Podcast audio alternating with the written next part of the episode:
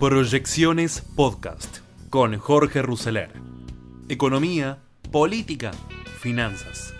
Todo lo que necesitas saber para tomar las mejores decisiones.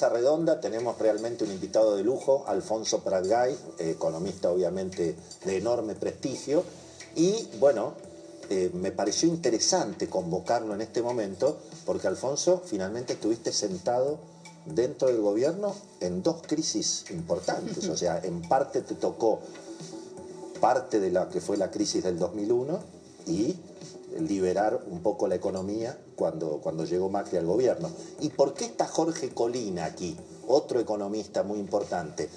Porque es un experto en el gasto social. Y me parece que lo que hemos visto en la Argentina, también en la experiencia de Macri, que es muy difícil bajar el gasto en la Argentina. Entonces, como es muy difícil bajar el gasto, es muy difícil llegar a los acuerdos políticos. Entonces como que todos estamos sentados esperando que todo estalle. La pregunta está formulada. ¿Vos crees que esta vez se puede no cometer aquellos errores que se cometieron en el pasado y que llevaron a finalmente que, bueno, que el ajuste sea por las malas, ¿no?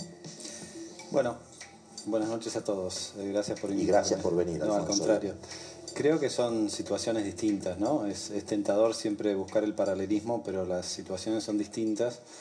Y creo que en gran medida nosotros todavía venimos eh, atravesando las consecuencias de esa crisis, la del 2001. Ujú. Eh, me parece que eh, en ese gobierno que intentó tener un acuerdo, eh, vos mencionabas, yo fui presidente del Banco Central por designación de Dualde, pero la primera persona que llamó Dualde para asegurarse eh, que mi designación iba a tener acuerdo en el Senado fue Raúl Alfonsín. Claro, bueno. Claro. Realmente era lo más parecido que hemos tenido a un cogobierno en esos momentos. ¿no? Eran momentos muy, bueno, muy delicados, como, como ustedes lo recuerdan, pero eh, ahí empezó Dualde con el plan Jefes y Jefas de Hogar, eh, y era un programa necesario que además tenía su propio financiamiento, que eran las retenciones, Claro. ¿no? y había una lógica de bueno curar a los que habían quedado este, al margen del camino después de una crisis tan impresionante como la de eh, la convertibilidad. Me parece que seguimos eh, tratando de eh, curar esas heridas, ¿no? Eh, en gran medida por lo que fue el, desen- el desenlace final de la convertibilidad, pero también en alguna medida por algunos errores que cometió el gobierno que vino después, sobre todo el, de- del de Néstor Kirchner. ¿no? Con, Kirchner asume con la panacea de los dos superávits, el superávit fiscal y el superávit comercial, y Cristina Kirchner básicamente se dilapida a los dos con una eh, cuota muy importante de populismo. ¿no? Ese hubiera sido el momento para la discusión que hay ahora, ¿no? transformar el programa social, el plan social en un empleo digno. Y me parece que la tentación en ese momento de Cristina Kirchner fue, bueno, sigo comprando votos y que alguien lo pague algún día, ¿no? Y bueno, eso fue lo que Eso tocó le a Macri. tocó, le tocó a Macri. Ahora, Jorge, ¿el gasto social se puede bajar en la Argentina o es intocable definitivamente, digamos? Lo más duro está en el sistema provisional. El, sistema jubilatorio se lleva casi, casi el 50% del gasto primario y, está en déficit, y va en déficit. Tenemos eh, digamos, 5,5 millones de jubilados, pero estamos pagando 6,7 millones de jubilaciones porque hay muchos jubilados que tienen doble jubilación. O sea, tienen la jubilación más la pensión. Y además, bueno, tenemos un montón de regímenes especiales. Regímenes especiales, por ejemplo, representan el 3% de los jubilados, pero se llevan casi el 10% del gasto. vos- ustedes sacaron un informe, el Instituto que, IDESA, este, Claro. sacaron un informe que dice que, digamos, las familias pobres en Argentina finalmente no viven de los planes sociales. Yo lo entendí así. Es así, y ese es un dato, digamos, del INDEC, no, no, no lo hicimos Me nosotros. parece que es un tema... Digamos, el INDEC lo que dice es, de- del total de ingresos que tienen los hogares pobres, que es el 30% de los hogares de menores ingresos, el 75% proviene de los ingresos laborales. Y solo el 25 proviene de los ingresos no laborales, que son fundamentalmente asistencia social.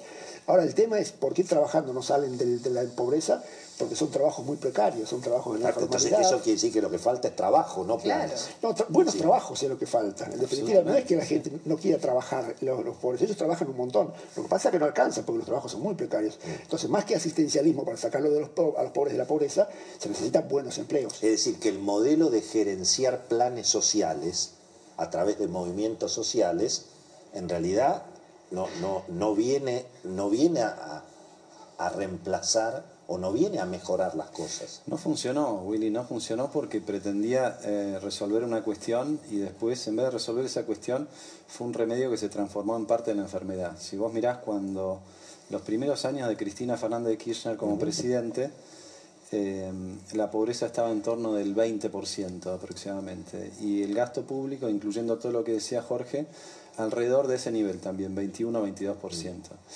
Eh, en los últimos años, si vos mirás ahora, la pobreza está en 40 y el gasto público está en 40 también. Entonces la estrategia de gastar, gastar, gastar, gastar no alcanzó, por lo mismo que decía Jorge. Volvamos a... Y, quiero, quiero eh, reforzar un punto, el, de las pensiones. ¿no? Hay dos cuestiones, a lo que yo hacía referencia antes del populismo de Cristina. Hay dos cuestiones que son centrales que impactan directamente en el presupuesto nacional. Primero, los casi, corregime Jorge si lo digo mal, pero casi 3 millones de jubilados que eh, con moratoria sin aporte pleno. 3,5. 3,5. Eh, y después las pensiones. se convirtió el régimen jubilatorio en planes sociales. Absolutamente. O sea, vos, vos pagás 10 millones de jubilaciones de 80 dólares, 100 dólares, en el mejor de los casos. Y lo mismo las pensiones. Pensiones por invalidez estamos ah, cerca de. Volvamos al tema del acuerdo político y si, si es posible esta vez no repetir la historia, digamos. ¿no? Eh, a mí me da la sensación que Claro, todo el mundo quiere llegar como la baña acá, volviendo al 2002, ¿no? Es decir, nadie quiere ser remes, nadie quiere hacer el trabajo sucio, ¿no? Ahora, muy bien, ¿qué es el trabajo sucio? El trabajo sucio es reconocer parte de la devaluación, aumentar las tarifas y algo hay que hacer con la deuda del Banco Central todos sabemos que es, digamos, hay 40 mil millones de dólares de una bola de nieve. Ahí me gustaría escucharte, Alfonso. Digamos, en definitiva, ese es el trabajo sucio. Y para eso sí hace falta un acuerdo político o no. Y en todo caso, ¿se puede hacer un acuerdo político para pagar semejante costo?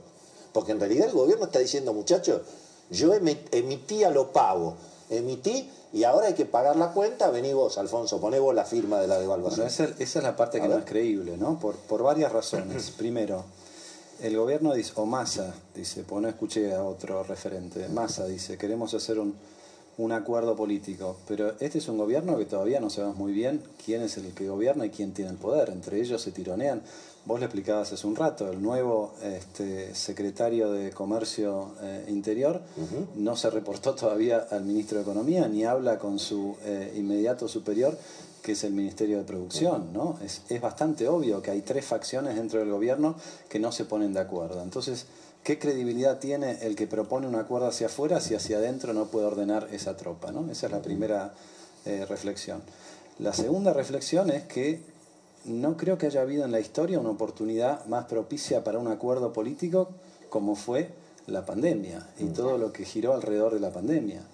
Eh, el gobierno nunca quiso hacer ese acuerdo. No, de hecho, creo que cuando se acercaron un poquito Horacio, ¿no, Beto? Mm. Horacio y el, Cristina lo hizo volar por el aire, digamos. el trío pandemia, el famoso. El famoso recorte a la coparticipación como una forma de cortar con tanta dulzura. ¿no? Y la cuestión institucional, vos fijate que eh, se restringieron libertades al filo de la Constitución, algunos creemos que más allá de la Constitución, eh, y todo eso se hizo por decreto de necesidad de urgencia, ¿no? Eh, veintipico de decreto de necesidad de urgencia cuando estaba el Congreso dispuesto a acompañar lo que dijera el presidente, pero él no, él se enamoró de la cuarentena, de los índices de popularidad que tenía 80%, dijo yo esto no lo comparto con nadie, que es una experiencia así a tomar en cuenta. Los presidentes cuando están con la miel del poder y se creen que son los que generan la confianza, nunca están dispuestos a compartir eso. ¿no? En general sucede al revés. Mi tercera eh, reflexión tiene que ver con esto. Desde las PASO en particular, pero incluso antes, este es un gobierno que no ha tenido un programa. claramente no tiene un programa. Por eso es que no hay un acuerdo con el Fondo Monetario.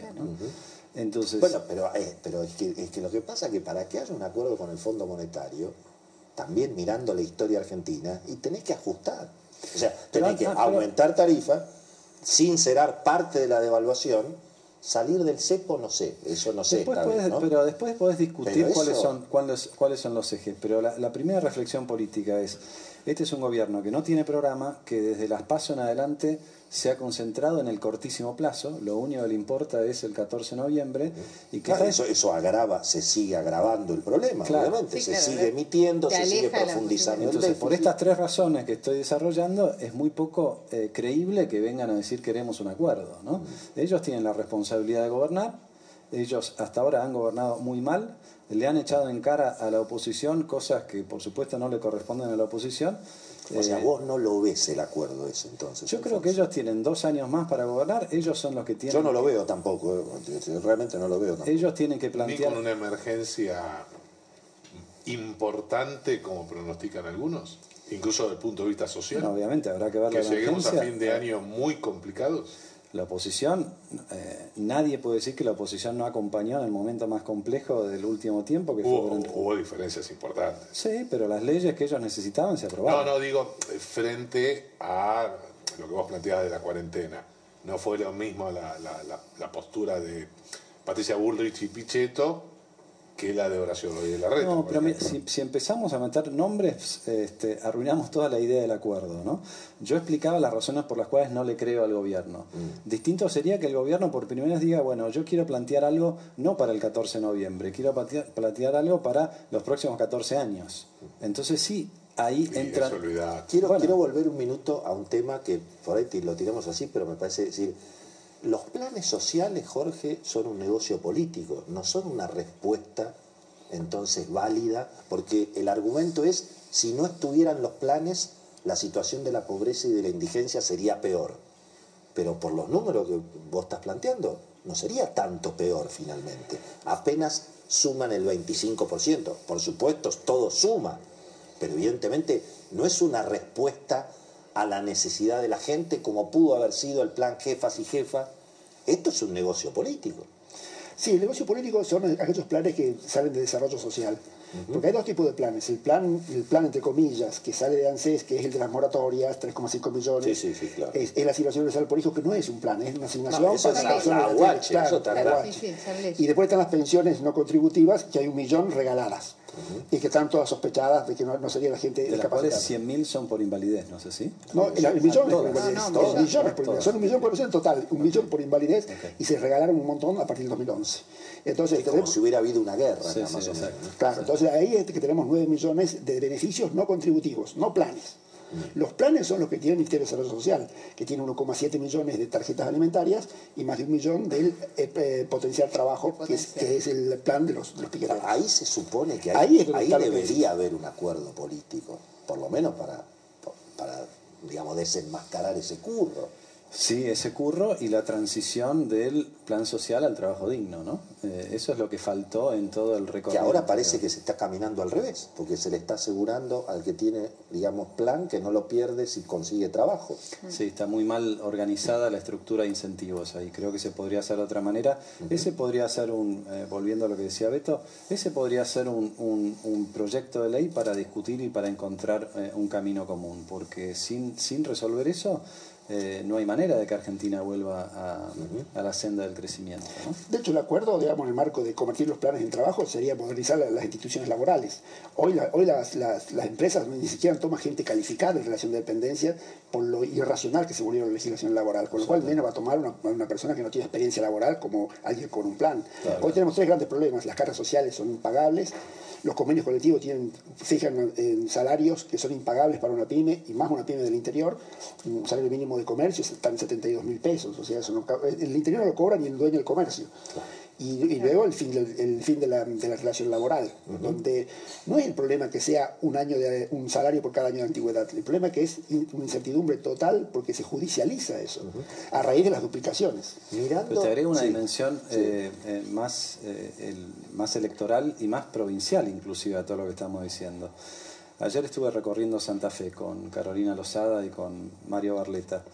Eh, Perotti acaba de anunciar un programa que se llama Billetera, donde básicamente el, Banco de Santa Fe es el que financia, regala, un subsidio a todo aquel que forme parte de la billetera de hasta 5 mil pesos por mes por individuo. 5 mil pesos por mes directo, subsidio provincial. Eh, Jaldo en Tucumán acaba de anunciar 40 mil pesos de eh, bono a los estatales unas semanas antes de, de las elecciones.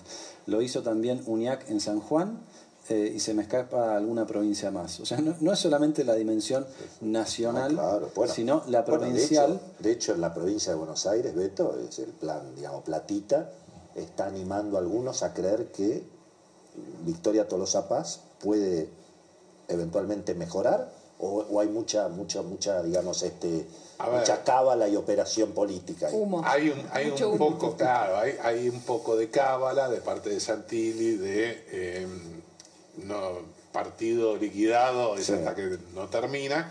Y también hay contrastes como ocurrió en, sobre todo en las PASO do- 2019, que una cosa son algunas encuestas que circulan de la provincia de Buenos Aires, por ejemplo, de Opina Argentina, de Sheila Wilker, y también de Galmarini, de, eh, el cuñado de Sergio Massa, que tiene su propia consultora, que dan un escenario de empate. Las otras no, están dando 7, 8 puntos. Pero cuando vas a las que yo personalmente más confío, que son las que se hacen en los distritos, Sí. Claro. ahí notas una diferencia realmente muy importante, sobre todo en centros urbanos, y una caída importante o significativa de Tolosa Paz eh, y, un, y un Santilli que, que saca diferencia. En, en- en la ciudad de La Plata, donde es oriunda Tolosa Paz, eh, Santilli está arriba del 50%. Claro, Bueno, no, no había, nunca le había ido bien a, Tolosa Paz en la playa. No, por supuesto. Pero la interna. Pero ahora, Sí. hoy tiene una intención de voto más baja que en las PASO. Le preguntamos a Alejandro Katterberg, eh, se conocieron los últimos datos de la medición de opinión pública que permanentemente lleva adelante la consultora Poliarquía. Nos decía esto Alejandro sobre la situación de este momento para el oficialismo. Hace pocos días terminamos en Poliarquía nuestra última encuesta nacional con datos que no son muy auspiciosos para el gobierno. Nuevamente, como ocurrió el mes pasado, caen todos los indicadores de apoyo político, la imagen del presidente, la imagen del gobierno, la imagen de los principales dirigentes del Frente de Todos, pero también se deteriora eh, la percepción social con respecto a la economía, la situación general del país. ¿Qué sacamos de esto? Posiblemente que en este contexto social tan dificultoso para el gobierno le sea muy difícil eh, revertir el resultado electoral. La, la pre- recién estábamos hablando con Jorge Colina. Este, digamos, ¿se puede identificar quiénes son los colectivos sociales que de alguna manera están recibiendo el llamado plan platita o, o- o todo este, digamos, todos estos subsidios? Algunos subsidios también para ricos, ¿no? Sí, claro, obvio. Contra lo de la promoción industrial un poquito, un poquito exagerado, me parece. Esta vez, mira que, digamos, yo, yo no, estu- no, he estado, no he estado violentamente en contra de lo de Tierra del Fuego nunca, me parece que esta vez fue un poco exagerado, ¿no? Y eso, en definitiva, es un subsidio, ¿no? Eh, pero, Pero es lo que dice Jorge.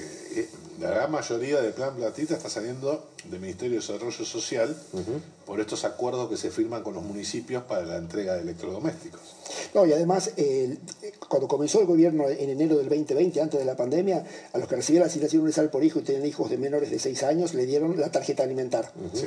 Y luego esos misma gente, si se mete detrás de una, de un- de una organización piquetera, le van a dar un, un- un plan del, del potencial, trabajo. trabajo. Entonces tiene tres planes. Y ahora con el- en el plan del platita en el bolsillo de la gente, lo que hicieron es a la plata de la tarjeta alimentaria, que solamente se usaba como débito para comprar alimentos, le van a poner la plata en la de la asignación universal por hijo, para que vea en la, en la- en la asignación universal por hijo que se le aumente el monto y, y que tiene más plata para el, sacar. tema, el tema es internacional. Dicen que se han multiplicado por 10 el costo de bajar un container en el puerto de Los Ángeles, porque los muchachos tampoco quieren volver a trabajar, porque resulta que han estado recibiendo el, el dinero directo de, de la era Trump, que entraba directo a la cuenta, y bueno, eso Eso, eh, Se está normalizando eso en Estados Unidos y fue... un- ¿Cómo ves ese tema de la inflación en Estados En Unidos? mundo, Lo de claro. las Sí. criptomonedas. Pero, digamos, cerrando esto, Sí. eh, fueron los meses que duró la parte más dura de la, de la cuarentena.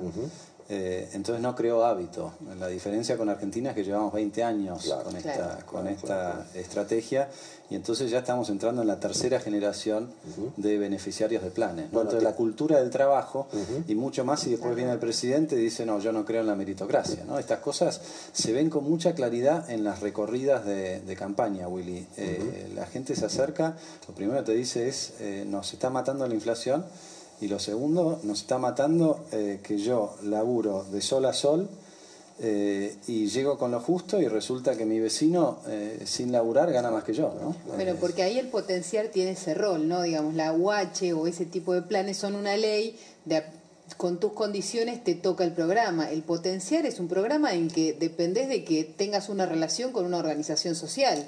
Entonces, vos tenés relación con la organización social, te toca. El no, no adscribe a esa organización social, no, no tiene nada. No, y la asignación por hijo, la, la lógica y la filosofía de la asignación por hijo es acompañar a los padres en la educación Claro. y el cuidado de la salud de los hijos. No hay una competencia con el empleo porque eso es un subsidio al menor de 18 que no, no esperamos Que tiene que estar escolarizado y vacunado, dos cosas que no se piden. No quiero perder la oportunidad, ya que lo tenemos Alfonso, de, digamos, este, eh, de hacerle algunas preguntas sobre la situación financiera eh, internacional también, Sí. ¿no? Esta, esta cuestión de que hay tasas negativas en Estados Unidos, la inflación, suponete es el 5,5, 6, los bonos del tesoro rinden uno y medio, eso otra que Feletti, eso digamos, ¿eh? eso nunca visto.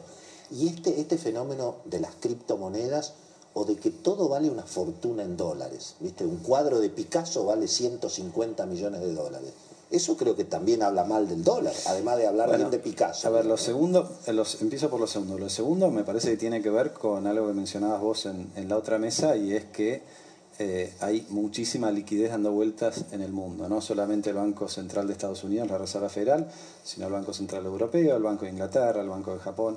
Eh, la estrategia desde el 2008 en adelante de la crisis financiera internacional ha sido, bueno, tratemos de amortiguar la crisis eh, como no hay acuerdo político, porque Claro. ya tampoco hay en algunas cosas, los bancos centrales tuvieron que cumplir ese rol eh, transitoriamente y hasta ahora sin grandes consecuencias. ¿no? La segunda cuestión que vos planteabas creo que es muy temprano. Eh, es cierto que cuando vas a ver hay, digamos, cuello de botella y hay eh, nodos donde vos identificás presiones eh, en los precios muy, muy puntuales, pero no se puede decir todavía que hay un aumento generalizado de los precios. Lo que estamos viendo, a mi modo de ver las cosas, es eh, la, la reversión del fenómeno inicial. Cuando empezó la cuarentena, cayó fuertemente Sí, el la, demanda. de la economía. claro. Tuviste tres meses de deflación Sí, en claro. Estados Unidos. eh, y ahora, bueno, cuando se abrió la economía, empezaste a tener eh, los sectores que estaban más postergados se recuperaron. Si vos mirás los últimos meses, Willy, y la manera que me parece a mí que hay que mirarlo es mes a mes, Sí. no el interanual, Claro. eh, tuviste una especie de joroba alrededor de mayo, junio y julio. Agosto y septiembre la inflación mensual ya se empieza a parecer bastante al 2, 2,5% anual, que es lo que busca la Reserva Federal. Pero claro, este es el gran signo de interrogación. No, digo, lo que veo que hoy para Argentina están subiendo los precios de la energía y cayendo los precios de los cereales. Eso es lo peor que nos puede pasar. Bueno, y volviendo a lo que decían antes de los subsidios, faltó mencionar los subsidios económicos. Como consecuencia Sí, de claro. congelamiento de tarifas, este año, este año hay un punto más del PBI de gasto en subsidios económicos que en general van a los porteños de clase media alta, digamos, sí, ¿no? porque es ahí donde va el subsidio. Un punto de producto para eh, compararlo es lo mismo que Argentina recibió del Fondo Monetario de esos DEX que vinieron acá. Bueno, exactamente eso. Eso se lo gastan en un año de aumento de subsidios, no del total de subsidios que ya está casi en tres puntos del PBI. ¿no? Hacemos un corte, un segundito, ya venimos, no se vayan. Señoras y señores, muy buenas noches, bienvenidos a Somos Nosotros. La mayoría de los analistas políticos, los periodistas especializados, casi todos coinciden en que, bueno, lo más probable es que el gobierno pierda las elecciones ahora en noviembre prácticamente igual o incluso peor de lo que fue el resultado en las PASO. Eh, nuestro querido Beto Valdés, ya lo van a escuchar, me estuvo comentando toda esta semana que claro, se está dando el siguiente fenómeno. En las provincias donde Juntos por el Cambio había tenido buenos resultados en las PASO, se está profundizando esa victoria y son las provincias que tienen más cantidad de electores. Estamos hablando de Córdoba, Santa Fe, Mendoza, Entre Ríos, por supuesto, obviamente, la capital. Hay una discusión sobre la provincia de Buenos Aires. Hay quienes dicen que eventualmente el gobierno estaría achicando un poquito la diferencia en contra. Otras encuestas dicen al revés, que los cuatro puntos de diferencia a favor de la oposición en la provincia de Buenos Aires se podrían ampliar al doble. Pero, en todo caso, uno lo que está observando además es que cada semana se suma, bueno, un desfile de piantavotos en contra del gobierno. Es como que aparecen cajones de Herminio todo el tiempo.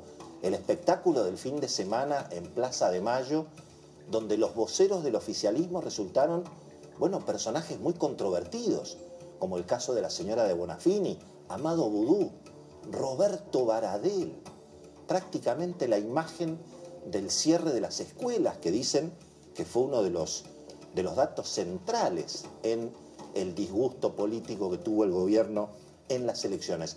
Y lo que, lo que pasó en las últimas horas, en realidad el tema viene desde el fin de semana, nosotros hablamos de este tema la semana pasada en este programa, que es la escalada de violencia presuntamente mapuche en la Patagonia, con un episodio también muy difícil de explicar, que fue el hecho de que un embajador argentino, el Estado argentino, se puso claramente del lado de los violentos, que fue la defensa del embajador chileno Rafael Bielsa contra el activista Jones Guala, que está detenido en Chile, que es un país donde no gobierna Pinochet, gobierna un gobierno obviamente democrático, elegido legalmente, donde rige un Estado de Derecho, pero independientemente de la situación internacional, que es muy llamativa, francamente, lo que, lo que no se entiende es cómo el gobierno se pone del lado de los violentos.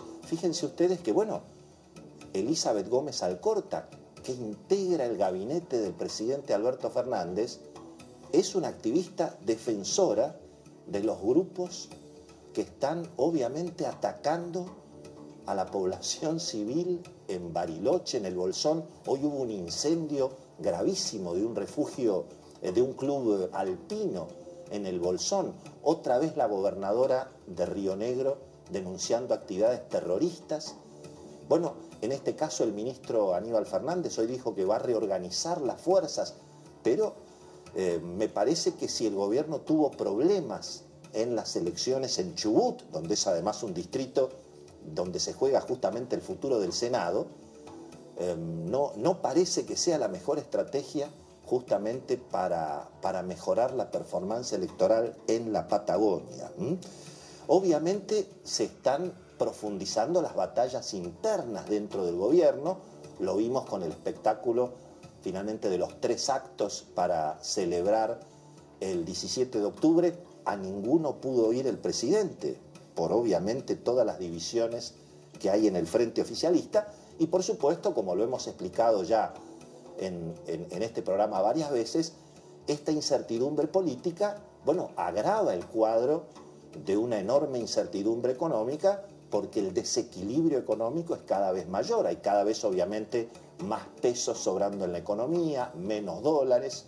Hoy el dólar en el mercado en la calle, en el blue, prácticamente se operó a 190 pesos, se está acercando a los 200 pesos en el mercado financiero, el dólar financiero arbitrado contra bonos, es decir, que esa, esa devaluación de la moneda se va, se va profundizando y se va, eh, se va acelerando. Fíjense que el gobierno ha tenido que prácticamente, bueno, ya empezar con la tan mentada radicalización económica, se ha pasado prácticamente se ha retrocedido 40 años y estamos otra vez con precios máximos y con amenazas de funcionarios, bueno, que prometen salir a clausurar comercios. Ustedes se imaginan los intendentes del conurbano que se están jugando la vida electoralmente saliendo a clausurar comercios en este, en este momento. Pero, claro, esta, esta incertidumbre es un poco más profunda porque en definitiva em, no, frena, no frena la emisión monetaria, no frena el aumento del gasto, no frena el aumento del déficit y por lo tanto, bueno, se va, se va construyendo cada vez más inflación, cada vez más devaluación. Por supuesto, eh, el gobierno prefiere poner toda la responsabilidad en las empresas productoras de alimentos industrializados, eh, sale a plantear que es, una, que es una pelea contra el aumento de los alimentos, cuando la realidad es que lo que está cayendo es el valor de la moneda. Las cosas valen siempre lo mismo, lo que vale cada vez menos es obviamente el salario, es la moneda de los argentinos, porque el gobierno no para de devaluar. La devaluación se hace todos los días, cada vez que se emite sin respaldo, cada vez que se aumentan los subsidios, cada vez que se mantienen, bueno, evidentemente algunos beneficios que terminan, uno sospecha, financiando la política, como es esta, bueno, este esquema ya demasiado exagerado de beneficios especiales para Tierra del Fuego que la política ha vuelto a prorrogar prácticamente por 30 años. Y todos sabemos, y todos sabemos por qué. Em, ahora, si el gobierno y la política no se pone de acuerdo en cómo hacer el ajuste por las buenas, bueno, la historia argentina ha mostrado que el ajuste viene por las malas. Hoy tenemos un programa súper interesante. Tenemos la visita de un invitado realmente de lujo. Viene Alfonso Prat Gay, que fue ministro de Economía en la Argentina, que fue presidente del Banco Central. Y es muy interesante hablar con Alfonso en este momento porque él fue protagonista, bueno, también de situaciones de crisis económicas y crisis políticas que la Argentina tuvo que enfrentar eh, con muchas dificultades, cuando hubo que, por supuesto, sincerar la devaluación después del final de Cristina en el 2015, cuando hubo que sincerar las tarifas, ahí hubo como un, un pequeño rodrigazo que tuvo que administrar Mauricio Macri con todas las dificultades que eso significó. Le vamos a pedir hoy la opinión a Carlos Rucauf, ex vicepresidente, que fue ministro de Trabajo durante el Rodrigazo y que fue protagonista político dentro del gobierno de dos crisis, del Rodrigazo en los 70 y del estallido de la convertibilidad y los acuerdos políticos que sobrevivieron precisamente después del 2001. Así que nos vamos a preguntar esta noche, finalmente, si la Argentina aprendió algo del pasado. Viene Jorge Colina, otro economista súper interesante, un especialista en gasto social porque el argumento es que el gasto público es intocable en la Argentina, porque son las jubilaciones, son los planes sociales, entonces nadie hace nada, hasta que todo vuela por el aire. ¿Lograremos esta vez en la Argentina que no vuele todo por el aire, controlar la situación? De eso vamos a hablar en el programa de, de esta noche. El tema del día, sin duda, es la violencia que está escalando en la Patagonia y cómo el gobierno prácticamente está quedando como cómplice de los violentos. Realmente un episodio muy grave. Le pedimos al periodista Gonzalo Sánchez, es un periodista que viene siguiendo hace muchos años el conflicto en la Patagonia, trabaja con Jorge Lanata, escribe en Clarín. Le preguntamos a Gonzalo Sánchez cuál es la situación y qué, qué es lo que está ocurriendo en este momento justamente en el sur argentino. Escuchémoslo, vale la pena. Básicamente se está poniendo en su fase más aguda un conflicto histórico caracterizado por la ausencia de Estado, que tiene que ver con que grupos que dicen ser mapuches, pseudo mapuches la verdad, eh, están planteando que eh, debe existir un Estado autónomo, una nación mapuche por encima de, por fuera de la Argentina y por fuera de Chile. Eh, del lado chileno, ya sabemos, estamos notando, la región de la Araucanía está militarizada y los conflictos son severos, son graves, incluyen víctimas fatales, detenidos y un estado de militarización notable. Del lado argentino son los ecos de ese conflicto. Hay tres provincias que están sensibles con este tema, que son Río Negro, Chubut y Neuquén, eh, pero la que tomó el asunto como algo crucial, crítico, es Arabela Carreras, la gobernadora de Río Negro, que decidió presentar denuncias por actos de terrorismo, a pesar de que hasta este momento el Estado la desoyó y la dejó sola, el gobierno nacional la desoyó y la dejó sola. Bueno, muy bien, muchísimas gracias eh, al querido Gonzalo Sánchez, muy interesante, hay que seguir este tema. Hablamos justamente con el candidato a diputado por Cambiemos en Chubut, Ignacio Torres, Nacho Torres, estuvo con nosotros hace algunas semanas aquí en el piso y hablamos de este tema, bueno, tan, tan tenso en estas, en estas horas. A ver qué nos decía. Hace varios meses el gobierno nacional relativiza un conflicto que tenemos en la comarca andina, tanto en Chubut como en nuestra provincia vecina de Río Negro y también en nuestro país vecino de Chile, donde ha habido una escalada de violencia que según la ex ministro de Seguridad era un problema de hábitat, no un problema de inseguridad. Hoy vemos que el máximo representante argentino en Chile, el embajador Rafael Bielsa, de alguna manera defiende a Jones Wallace, uno de los máximos representantes de la RAM, Resistencia Ancestral Mapuche, que es bajo falsas banderas de una supuesta lucha épica de los pueblos originarios, cometen delitos. Mientras el canciller está recorriendo copetines de embajada, hoy en Chubut hay miles de familias que tienen miedo que le tomen sus viviendas, que tienen miedo que le tomen sus tierras, que con el esfuerzo de muchos años y con el ahorro de toda su vida pudieron asentarse en la cordillera. Bueno, muy bien, Ignacio Torres, candidato a senador, no a diputado, había, me había equivocado. Señoras y señores, le damos la bienvenida a los periodistas mejor informados de la televisión argentina, la señora Cecilia Bufflet y el gran Beto Valdés. ¿Qué dicen, chicos? ¿Cómo, le va? ¿Todo, en orden? ¿Qué tal, Willy? ¿Todo bien? Bueno, señora Bufflet, precios máximos, guerra entre las empresas alimenticias y el gobierno. ¿eh? Otra vez la película de los precios máximos. ¿Cuáles son las novedades, Ceci? Bueno, había que buscar un culpable de la inflación y me parece que claramente ahí es donde está la estrategia, así por lo menos lo viven las empresas, como una concentración ahí de todo eh, el, foco en el enemigo, eh, como las empresas alimenticias muchísima atención en el sector. Hoy bastante silencio, algunos apoyos de otras entidades empresarias, AEA, la Cámara de Comercio, probablemente veamos algunas otras entidades empresarias solidarizándose o criticando esta medida eh, y mucha preocupación por el impacto que tenga hacia adelante, incluso adentro de parte del gabinete económico. ¿Por qué, Willy? Porque dicen, la inflación de alimentos, alguna de las consultoras privadas en octubre la tiene ya en 4,6%, en un número muy alto. Reconocen en el gobierno que el número de alimentos de la primera quincena viene muy, muy alto en el mes de octubre. Y además, lo que adentro del propio gabinete económico, al que no pertenecía Roberto Feletti y al que no pertenece, lo que miran con dudas es esta estrategia de eh, un poco de llanero solitario. Feletti reconoció, por ejemplo, que todavía no se reunió nunca con eh, Martín Guzmán.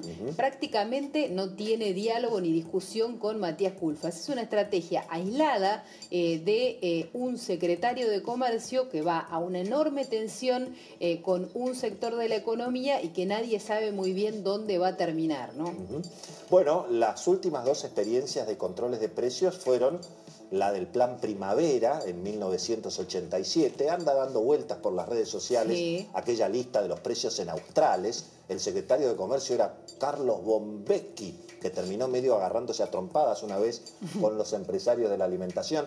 Eso terminó lamentablemente en la hiperinflación del final de la administración Alfonsín y, la, por supuesto, la experiencia de los 70 eh, del plan Helbart le preguntamos a Carlos Rucauf, que jovencito era ministro de Trabajo cuando vino el Rodrigazo en el año 1975. Él recuerda bien las consecuencias de los controles de precios. Vale la pena escucharlo. El ministro de Economía, Helvar, llegó a un acuerdo con la CGT y la CGE, dirigidas respectivamente por Rucci y Bronner, para un sistema de acuerdo de precios. Mientras él fue ministro de Economía eso funcionó, pero luego fue reemplazado por Gómez Morales y durante la administración económica de Gómez Morales empieza la imposición. Y cuando hay control de precios impuesto por el Estado, el tema es muy delicado. Los acuerdos de precio pueden durar un tiempo, pero los impuestos por el Estado no duran nada. Por eso llega el Rodrigazo, donde todas las variables económicas estallan y los más perjudicados son los trabajadores, son los que menos tienen. Por eso cuando usted le habla del control de precios de hoy, hasta el 7 de enero, piense qué va a pasar el 8. Bueno, muy bien, ¿eh? le, agradecemos obviamente al doctor Carlos Rucauf. ¿eh? Bueno, los periodistas políticos, los analistas, los consultores, todos coinciden en que el gobierno o pierde igual o pierde peor las elecciones, Beto. Mira, el dato me parece que no importa tanto lo que planteemos nosotros, sí obviamente los encuestadores, sino es el clima eh, que se vive en el frente de todos. Uh -huh.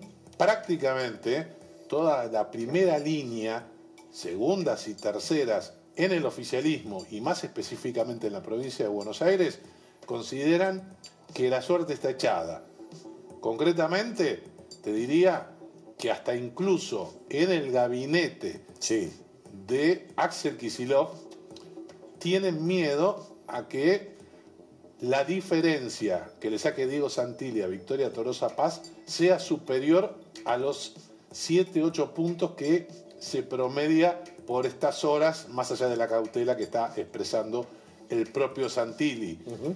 A propósito de eso, los varones del conurbano, en relación a lo que comentaba Ceci, ni locos sacan a la gente ah. a controlar precios. Es más, están cotizando, negocio, están cotizando en este momento remises, 10 lucas, ¿eh? está el remis. Remises, dep depende del distrito. Pero el dato interesante es que quieren salvar su propia boleta. Y en definitiva, Willy, el frente de todos, que dicen muchos que ya no vuelve a ser como fue, mira el lunes 15 de noviembre. Uh -huh. Y esencialmente qué es lo que va a ocurrir, es decir, cómo va a impactar esa crisis política y si Cristina Fernández de Kirchner, como sostienen algunos, habrá que verlo, se va a terminar recostando al final sobre el establishment del peronismo, fundamentalmente los gobernadores. Habrá que verlo. Bueno, le preguntamos a uno de los encuestadores de moda, Germán Sponda, a ver cuáles son los últimos números que tiene. Nos decía lo siguiente. Tuvo un problema el gobierno. El problema es que la cara visible o las caras visibles de esta movilización fueron Eve de Bonafini, Amado Boudou y Luis Delía. ¿Y por qué es un problema? El gobierno, si quiere dar vuelta a la elección, necesita del voto independiente. Y hoy ese voto independiente o gran parte de ese electorado tiene una imagen negativa de estas tres personas por encima del 88%. Y un segundo problema que se le presentó al gobierno es que todos los oradores, principalmente Eve de Bonafini y Amado Boudou, lo que hicieron fue denostar al gobierno, fueron críticas muy feroces. Y en esa plaza se encontraba gente que había sido acompañada por organizaciones y también gente por motus propio. Entonces, lo que el gobierno intentó que fuese una gran movilización terminó siendo un gran problema, principalmente por la presencia de estos tres actores. Bueno, mientras tanto, se sigue devaluando el peso. ¿m? Y lo concreto es que el Banco Central va juntando los dólares de a uno, no le vende a los importadores, pero el blue y los dólares financieros, Cecilia, uh -huh. camino de 200. ¿eh?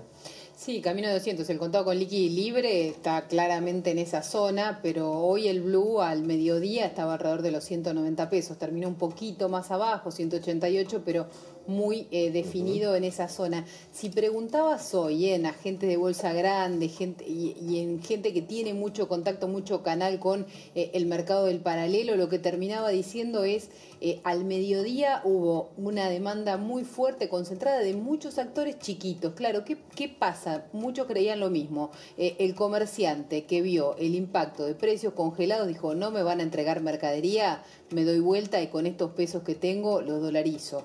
Se empieza a, volcar esa gente al paralelo. Pero por otro lado, también el mercado grande eh, y, blanco y libre eh, mira el, dólar cada vez más en los 200 porque lo que creen después de la reunión del viernes de Martín Guzmán con inversores en Estados Unidos, eh, en el consulado de Nueva York, está claro que el acuerdo con el fondo pasó al primer trimestre del año que viene y lo que trajo Guzmán de Estados Unidos es que el, el próximo acuerdo con el fondo va a tener mucha más mirada. David Lipton, el duro del fondo, el duro del Tesoro, con mucha influencia en el Fondo Monetario, que de Cristalina Georgieva. Y ahí la dificultad de un acuerdo es mucho más clara que la que había hasta ahora con una Cristalina, a partir de una Cristalina Georgieva debilitada. ¿no?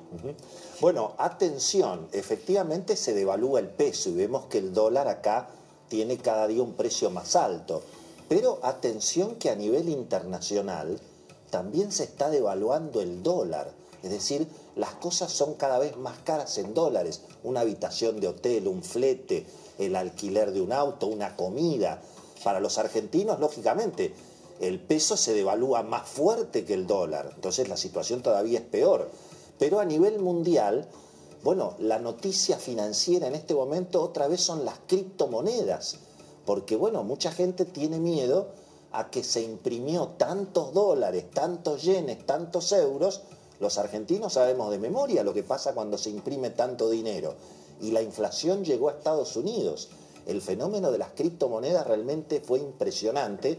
Y le preguntamos a Matías Ferrari, uno de nuestros especialistas en criptomonedas, qué está pasando con el Bitcoin prácticamente camino de los 65 mil dólares. Eso habla muy bien del Bitcoin, pero habla muy mal del dólar. Y eso, ojo, porque los argentinos estamos acostumbrados a juntar dólares en una lata. Y mirando el mediano plazo, tal vez en dos, tres años, con todos esos dólares vamos a poder comprar un paquete de caramelos nada más. A ver qué decía el experto de las Bitcoin. El mundo de las criptomonedas sigue dando que hablar. Esta semana una noticia bizarra de la semana, del mes, casi del año el lanzamiento del, primero, del primer futuro de Bitcoin en la Bolsa de Nueva York. Muy interesante y generó un, disparador para que el precio del Bitcoin llegara a máximos históricos, 64.500. ¿Por qué este mundo del Bitcoin y de las criptomonedas está para quedarse y tiene futuro? Yo diría que hay tres factores fundamentales. El primero, empresas tradicionales empiezan a adoptar criptomonedas como mecanismo de pago para que sus clientes compren sus productos y servicios. Segundo, un mercado de capitales global desregulado, con menos costos, más veloz, que permite a empresas y proyectos encontrar inversores y así avanzar en sus proyectos de desarrollo. Tercero, diría que un, factor muy importante, un concepto ideológico. Muchos individuos, personas cansados de la, regulación, del intervencionismo estatal, encuentran en este mundo un, un concepto diferente, distinto, que los atrapa. Bueno, muy bien, señoras y señores, volvamos a la política. Ella está en el estudio Alfonso Pratgay, ya está Jorge Colina. Va a ser muy interesante hablar con Alfonso. Fue protagonista, bueno, de dos dentro del gobierno, de dos situaciones muy críticas. Lo que fue ordenar el Banco Central después del estallido del 2001 y, bueno, liberar la economía cuando asumió Mauricio Macri. Eso también fue de alguna manera tener que administrar un ajuste. ¿Aprendimos los argentinos del pasado? Esta vez, ¿será posible un acuerdo político para evitar la crisis? ¿Se puede evitar la crisis a esta altura del partido? Apareció Sergio Massa, ¿cuándo no? Con el tema del acuerdo político, Beto. ¿Y eso? Y evidentemente vos lo planteabas como un gran interrogante. Esto va a estar muy atado a lo que recién hablaba Ceci, del precio del dólar, eh, de el promedio, el nivel de susto que tenga la clase política frente a lo que se viene, porque los pronósticos no solo son malos desde el punto de vista electoral para el frente de todos, sino que pintan muy feo la situación en general desde el punto de vista económico y social de aquí hasta fin de año. De todas maneras, hay un gran interrogante. El primero, Sergio Massa realmente tiene el aval de la vicepresidenta Cristina Fernández de Kirchner eh, para ir a esta negociación que apunta fundamentalmente a Horacio Rodríguez Larreta, a Enrique Nosiglia, a Martín Lustó, al gobernador de Jujuy, Gerardo. ¿Espera de la piña? La espera tensa de la piña. Casi. ¿Qué, eh, digamos, ¿es, ¿es un hecho que la piña viene? La piña, casi te diría, se fomenta, se espera, se espera a veces como si no pudiera evitarse. Yo creo que perfectamente se puede evitar, pero está en el aire. Eh, Lo que antes Macri llamaba el círculo rojo, en todos los que tienen que ver con el mundo de la información, hay, te diría, un ánimo más pesimista incluso que el de algunos periodistas que yo escucho por, que veo por televisión. ¿no? Obvio que la piña es el 14 de noviembre, ¿no? Mira, la piña, el 14 de noviembre es un enigma, es una incertidumbre. Eh, vi que le preguntabas si, si podían, si podían revertir el resultado y demás. En la provincia de Buenos Aires van a poner alrededor de 35.000 remises. El día, digamos, el día de la elección, por lo menos 30 seguro para ir a buscar a los, los que no a lo mejor, a lo mejor, ojo, vos podés, los vas a buscar y te votan en contra, digamos el caso. Pero hay como una impresión de que se puede reducir un poco, no mucho más. Y hay en dirigentes del oficialismo una visión, te diría, bastante hipercrítica con respecto a ese resultado. Pero quiero, decir- quiero subrayar algo que acabo de escuchar por primera vez con vos, como me pasa muchas veces. Mañana empiezo a ver que se lee por otro lado. Se van a disponer de 30.000 automóviles, por lo menos, Por lo menos. para ir a buscar a la gente a votar. En el, claro, ¿Por qué no es así? Pero qué patético. En, en el, en el peronismo siempre se fue a buscar Sí, a los votantes. Y creo que te conté yo a vos una reunión donde se registró un diálogo. ¿Por qué voy a votar ¿Por por qué te van a votar? ¿Por qué te van a ir a buscar este, en lugares que tienen que hacer 15 cuadras para llegar al lugar de la votación, esperar una hora y media? Digamos, siempre se buscó a la gente. Puede ser que en la provincia de Buenos Aires descuenten el guarismo. Este, algunos pueden pensar que a lo mejor lo dan vuelta, que podrían darlo vuelta de no existir tantos goles en contra y donde no se pasaría un momento tan malo como el que pasa el oficialismo, que enfrentó algo que yo también te había anticipado, el 17 de octubre más inoportuno de la historia del peronismo, donde ni siquiera hubo un mensaje, una voz. El presidente porque no podía ser. Vos estás en un problema, estás con un presidente debilitado, no te digo ausente, en un país estrictamente presidencial. Claramente. No tenés un plan económico, tenés un ministro bastante cuestionado en un momento de angustias económicas estremecedoras. Y no tenés ni siquiera discurso, porque nunca en el peronismo se careció tanto, si vos querés, de argumentación. No, No se argumenta, eh, no hay nada. Vos tuviste el discurso de la doctora de local ante los muchachos de la cámpora. Y que habló del peronismo, que te, te leí y comparto totalmente. En los momentos que en que se ve mal, Siempre. es- peronismo. es- es- Eso es una característica del kirchnerismo. Eso lo hacía Néstor. En su momento de ofensiva avanzaba con la transversalidad, derechos humanos y ocultaba el peronismo.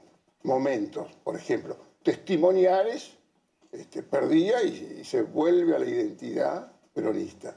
Esta vez la doctora habló, habló del peronismo como una superación, nos dicen kirchneristas para bajarnos el precio. Su mensaje es a ese peronista que hoy, este, qué sé yo, Julio Bárbaro dice algo que yo coincido bastante, dice, el peronismo es un recuerdo que da votos. Y a veces ni siquiera te da votos, te tenés que ganar esos votos. Te diría, mm, de lo que pasó este 17 de octubre, eh, otra vez eh, el sindicalismo vuelve a ser, como se decía en el lugar común, No, la, la columna, columna. la columna Claro. vertebral. Claro. Después los mini gobernadores y los intendentes. Ahora, hay una falta de política estremecedora. Y sobre todo también con los fastos del 17 de octubre, se vieron las contradicciones. Las contradicciones que son... Internas, claro. Que son muy complejas, porque en el todos vos tenés también todo un grupo de marginales que no los podés presentar, este, que de pronto el peronista te los banca, pero no te los pone en el primer plano. Y es muy difícil a un marginal que en algún momento fue importante, que en su momento fue, lo pongo, paulatinamente utilizado, bien utilizado, en algún momento apartarlo. ¿Qui- quién- ¿Quiénes son estos, estos impresentables apartados hoy que aparecen en el apartado? Bueno, uno es llamado vudú, este, que me imagino que le debe costar a un vicepresidente de la nación, que quebró incluso un hábito muy importante. Casi todos los vicepresidentes de la nación del, del peronismo pasaban a ser gobernadores de la provincia de Buenos Aires casi como automáticamente. Su caso es importante. Bueno, yo escribí el primer artículo que tuvo que ver con, con su desdicha, pero este, por lo que fue, por... Es muy difícil que se banque, y sobre todo con tanta presencia de los medios de comunicación, él hablando en ese lugar, porque ni siquiera habla para todas las, digamos, toda la gente que está. Hablaba para un grupito que es el que estaba, el que enfocaba la televisión nada más. Ahora vos decís, el 17 de octubre terminó siendo un golazo en contra para el propio gobierno. ¿Qué otros goles más en contra estás viendo de este gobierno? Todos. Eh, bueno, bueno, lo- fue patético lo, lo- lo del acto, el- la marginalidad, eh, que fue, por supuesto, con, con tanto efectismo y, y tanta equivocación con el tema de las piedras, eso fue. este, y después, goles en contra en general, que no, no tiene sentido culpar, pero son características de ese frente de todos que tiene un discurso, que es una suma de discursos, es una, una especie de discurso coral, un coro, pero que desafina permanentemente, cuando vos lo que tenés que hacer es otra cosa, porque el día viernes, el Menemcito, con, con Martín Guzmán, en el consulado argentino en Nueva York, hablando con los que yo llamo los buscapiras de Wall Street, que por supuesto sabían, eran todos argentinos, no, no eran estaban hablando para inversores americanos, eran todos argentinos que trabajan en Nueva York, en fondos de inversión y demás, había un, un chileno este, mendocino y había también un venezolano, pero aseguraban la vocación de la Argentina para arreglar con el Fondo Monetario Internacional, para honrar sus deudas, y, y hablaban en nombre del Estado y con... Y tenés al día siguiente, por supuesto, que en este campo es absolutamente marginal, la señora de Bonafini, con toda la legitimidad que tiene, que dice exactamente lo contrario. Pero no solo eso, Jorge, yo veo algo que es muy particular. El gobierno está de- eh, aislado, ha, ha dinamitado todos los puentes. Con la oposición, ni hablar. Con los empresarios le acaba de Con la zampar. oposición, en realidad, la propuesta de masa es muy sensata. Pero se la orina el propio gobierno. Se orinan todos entre sí porque hay una gran contradicción. Pero está el germen de algunas soluciones. Sí, claro. De algunas soluciones importantes. ¿Qué es lo que está diciendo? Lo que dicen este, que hay algo que me parece que pasó absolutamente inadvertido, que no sé si es porque lo dijo Massa, por, por la interna interminable, porque estamos en elecciones. ¿Qué dice Massa? Algo importantísimo. Somos hijos de la democracia.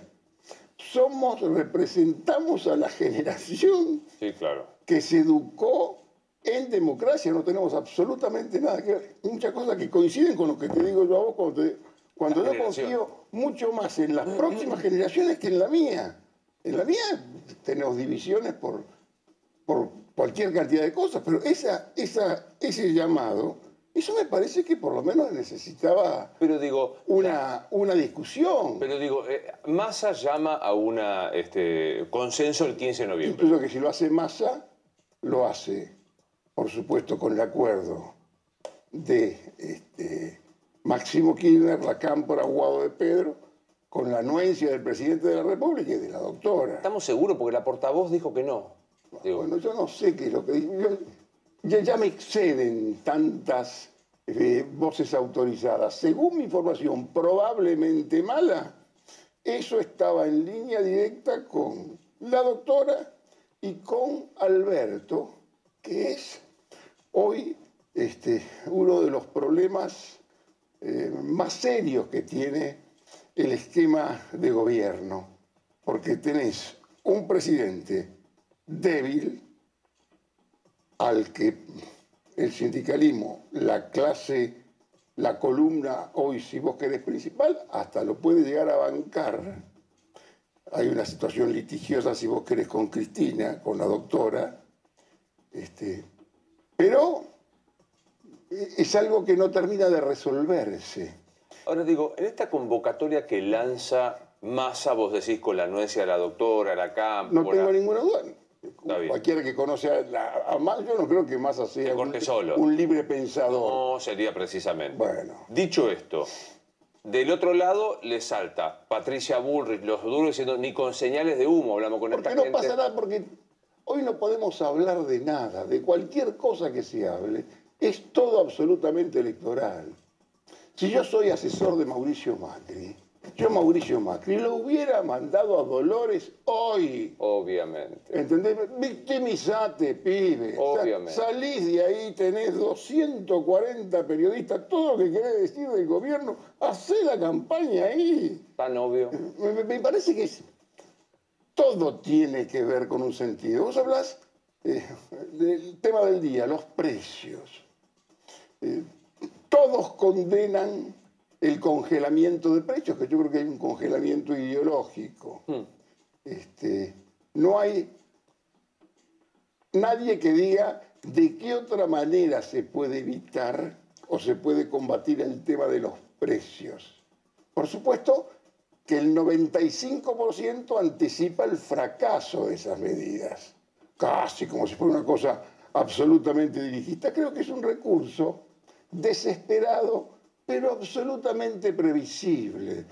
Porque en la Argentina lo que tenés que hacer para acabar con la cuestión de la inflación es algo que no quieren hacer. Tenés que cambiar algunas bases de la economía, tenés que transformar la economía. Yo no me meto mucho en estas cuestiones porque yo soy portador sano de menemismo clásico. Y, este, so- pero sí te metes en una cuestión política acuñada con la maravillosa frase de fundar las bases vulgares de un Pero por capitalismo supuesto, tolerable. Por supuesto, juntar las bases vulgares del capitalismo tolerable. Que, que es algo como que, a ver, es como si la doctora tendría que decidir. Yo sé cosas que a vos te enojan mucho, vos decís, este, Nicaragua, los mapuches. A ver, ¿qué país queremos ser? ¿Qué país queremos ser? Vamos por una especie de revolución imaginaria latinoamericana o simplemente nos dedicamos a ser las bases modernas de una sociedad. Para todo eso tenés que transformar la economía. No es solamente paremos de emitir, tenés que parar de emitir, pero tenés que tener un programa económico. Y para hacer un programa económico, yo que es lo que le puedo decir modestamente, no lo quieren llamar al Mingo Caballo porque es directamente el emblema, llámalo por lo menos a Horacio Liendo, preguntale a Horacio Liendo qué es lo que hay que hacer con la economía. Admirás tanto a mi ley, muchas de las cosas que dice mi ley son absolutamente sensatas, que solo se pueden llevar adelante con el peronismo legitimador desde el poder. Ahora, ¿qué te propongo yo? ¿Es una locura? O decir, quiero menemizar a la doctora. No, no. Eh, que es la única que puede tener legitimidad política para intentar hacer lo que hay que hacer en la Argentina. Algo, ella, eso seguramente lo sabe, por eso lo busca Mansur. Por eso se busca Mansur. Por eso incluso se estimula una especie de rivalidad inexistente entre Mansur y Massa, porque los dos trafican la misma mercadería, si vos querés. Racionalidad, racionalidad económica. Tiene un poco más a la derecha. Este, una eh, cuestión de centro-derecha. Digamos, si estuvieran en un lugar de derecha pasaban inadvertidos. En el peronismo se notan demasiado. Pero algo de esto sospecha la doctora. Que, que la doctora, por supuesto, que tiene a, a Bonafini, a, a todo el frepacito tardío alrededor, pero no es tonta y sabe que para resolver profundamente las cuestiones que tienen que ver incluso con su propio proyecto político, implica la transformación de la economía. Y es una especie de eh, que se fueran derrotados ideológicamente. Pero le ves uña de guitarrera para bancarse esta transformación como vos muy bien decís, ella sospecha una revolución imaginaria que jamás realiza. No te quiero dar un título. Es transformación económica inmediata o piña. Y la piña la tenés muy cerca. Y son muchos los que simplemente no, quieren evitarla, la esperan. Eh, hablas de congelamiento de precios. ¿Qué es lo que te va a decir Cualquier cronista elemental va a haber desabastecimiento. Y va a haber desabastecimiento. Si esta, la película ya directamente la conoces como es. Pero Eh, ¿sabes qué? Yo tengo la impresión de que, comparto, es transformación económica o piña. Sí. Creo que están buscando, más que la transformación económica, la excusa del infierno ajeno para echarle la culpa de la piña, como lo hace hoy Feletti. Hoy Feletti dice, los empresarios, rapiña, bla, bla, bla. Entonces, antes de transformarse, van a buscar la justificación ideológica del, del infierno ajeno. Mira, no, no te puedo decir quién porque no te puedo asegurar de quién es la frase. Yo la escribo. Me llega de muy buena fuente, ¿no? Que alguien muy importante, eh, cercano, si vos querés, a lo más alto, dice, pero estos son tontos. No quieren ganar una elección. Quieren tener razón. Acá, ¿qué es lo que discutir? Razones no. Acá tenés o que ganar la elección, que no podés como te comportás, lo que tenés que hacer es gobernar. Para gobernar, para salvar tu esquema y para evitar la piña, tenés que llamar a los economistas que saben. Economistas que saben y que son absolutamente conscientes de lo que hay que hacer en la Argentina. Y yo no quiero la piña. Ni yo. Generacionalmente te diría muchas piñas pasé en Buenos Aires, este, de, de- de creer que tenía algo y no tenía absolutamente nada, y qué sé yo, este, tipos que se han puesto de sombrero el país. Y yo creo que se puede evitar que se ponga en este país de sombrero. Ahora, en el medio de la interna feroz que hay. ¿Entre quiénes? Entre todos. Entre todos porque, porque no hay conducción. Y bueno, pero, eso si, voy. Pero si no hay acuerdo, Eh, pues ya te lo pregunté 36 mil veces a esto. Se enojan. ¿quién un gobierna? Legitimidad tiene la doctora. Ejerce Legitimidad. Mansur. Nominalmente es presidente, hoy el más importante es Mansur. Pero Se ofende. Ayer, ayer contaba que un ministro se ofendió y me dijo, le faltase el respeto al presidente preguntando eso. No, el presidente me da la impresión que ni la botonera de todos los días está apretando en este momento. Está Mansur haciendo esto. este, con la custodia de Cristina y con una mirada distinta. Yo te dije a vos el otro día que el presidente estaba celoso de Mansur, se me enojaron todos. Y yo sé que estaba celoso de Mansur. Pero estas ya son tonterías elementales para un psicólogo. Este viene, qué sé yo, es, es para que tratarlo de otro modo. Pero desde el punto de vista político, quien tiene la solución es la doctora. ¿Y está caminando para ese lado? ¿Vos ves que quiere fundar las bases vulgares del capitalismo tolerable? Yo no sé, salvo que de pronto crea que es Rosa de Luxemburgo, este, que yo no creo que sea Rosa de Luxemburgo, me parece que no tiene antecedentes tampoco como Rosa de Luxemburgo, y, y también hay una visión hasta distorsionada del peronismo. El peronismo es capitalismo con justicia social. ¿Sabes? Una fuerte raíz de su origen, una cosa cristiana muy fuerte, que por supuesto que puede aceptar progresismo y todas las variables que vos quieras. Según la época, correrse un poco más acá, un poco más allá. Pero acá lo que tenés que hacer es resolver cuestiones básicas de la economía y como dice Máximo Kirchner, que es una frase de él, que estemos todos adentro. Pero para estar todos adentro, vos también tenés que estimular al que paga sueldos.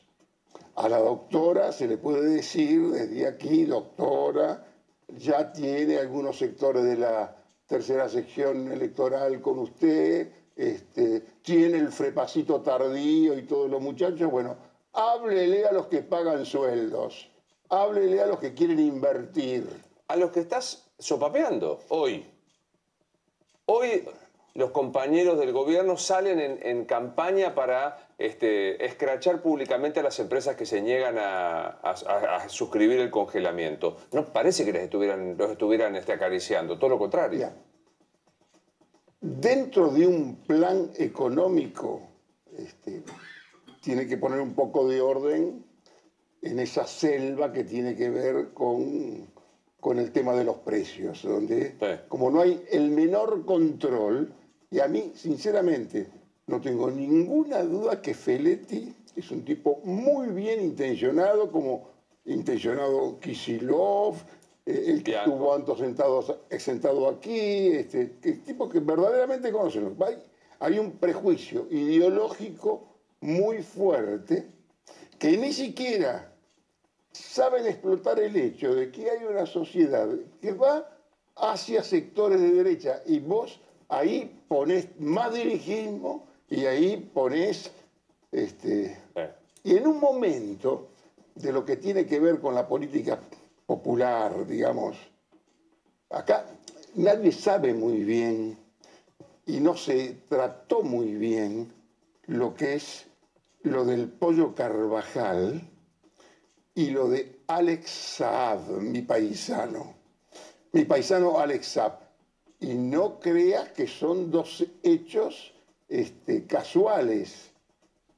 Eh, la expatriación hacia Estados Unidos de Saab y también la del pollo Carvajal y algunos de los proyectos que tuvo Carvajal con los sectores dominantes, si vos que ves, del chavismo de la época, que acá casi ni trascendieron, son maravillosamente delirantes. Hmm. el intento de inundar de cocaína a Estados Unidos para destruir directamente desde adentro esas bases, es uno de los proyectos que tenía Carvajal con el del Parlamento más Chávez. Que Chávez tenía, digamos, hoy apoyar eh, Chávez, lo que es ese Ortega. Te lo digo con dolor, porque yo estuve enviado por Clarín cubriendo la, cobertura del tema de la revolución. ¿Sabes lo que era Ortega? Cuando de pronto no podíamos ni entrar a, Managua y lo hacíamos desde Panamá, lo que era Ortega. Y, una cosa, era la imagen de la revolución. Hoy es un cachivache Ortega. Es un cachivache Ortega, es un cachivache perforado de corrupción todo lo que pasa en Venezuela y, Cuba, hoy ya no hay más nada y muchachos, yo sinceramente yo no sé. Terminó. Desde ahí te lo digo yo, que yo he sido militante del Partido Comunista, yo me formé en el marxismo, hermano. Eso, de eso no hay, pero mira, hay mucho más, si vos querés, de auténtica ideología. En Bregman. Bregman, En el pensamiento. en- en- en todos los muchachos, pollo. en todos ellos Pollo, sí. Que están perforados directamente y, que no tiene absolutamente nada que ver con una situación revolucionaria. Que Argentina, desde Argentina, vayas a comprometer apoyos y tu línea política, es un delirio. Cuando tenés que hacer exactamente otra cosa. La economía. No quiero decir la palabra esa que le tiran a Clinton. Es la economía, donde tenés que ver cómo pones este, la mano y el talento. Y hermano, eh, en este momento, sin plan económico, sin proyecto económico, querés negociar con el fondo, congelar ideológicamente todos los precios, no tenés la menor credibilidad. hermano. Total. Ahora, mi pregunta sería, si, no, si, si- si el gobierno está dividido de esta manera, legitimidad de la doctora, formalidad de Alberto y ejercicio cotidiano de Mansur, me meto más en la economía. Guzmán tampoco es el ministro de Economía. Y yo creo que no. Porque Uno de los proyectos que también existe, que son... Porque ahí también tenés las sutilezas.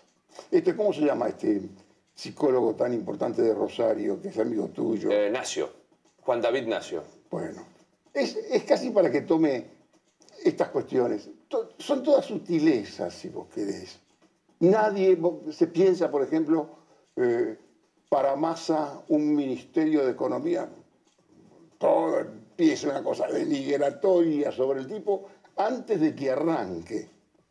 Mansur, algunos colegas nuestros ya están buscando de qué manera podemos tratarlo como delincuente a Mansur. No, no hay forma, digamos, no hay forma desde un gobierno de salir absuelto, porque vos tenés todo un universo, no solamente mediático, que toma el poder como una especie de ejercicio pecaminoso.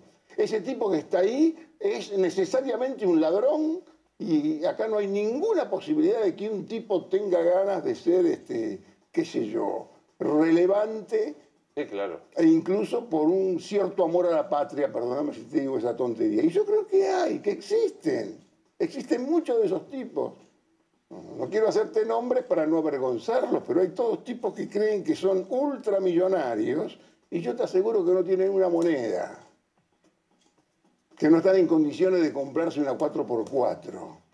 Un departamento de tres ambientes en colegiales no se lo pueden comprar. Y hay gente que cree que han sido este, el colmo del delito, ¿no? Eh, Hablemos un segundito de la, de la vereda de enfrente, de la oposición. Recién contamos, ayer estuvo acá este Manes y osó decir que le parecía no bien que Macri no se presente, que hay que buscar ejemplaridad, se armó un bolonqui. ¿Qué ves en Juntos, ahora Juntos después de las pasos, especialmente en la provincia de Buenos Aires? Mira, este, el máximo mérito que tienen es el descalabro que es el oficialismo. Digamos, no es que ellos crecen por una superioridad. Crecen en gran parte por las carencias y por los goles en contra este, del equipo gobernante, que se, se armó un esquema, una coalición este, que fue interesante para ganar una elección, pero para, como, como, como, como eje de un gobierno, una calamidad, ¿no es cierto?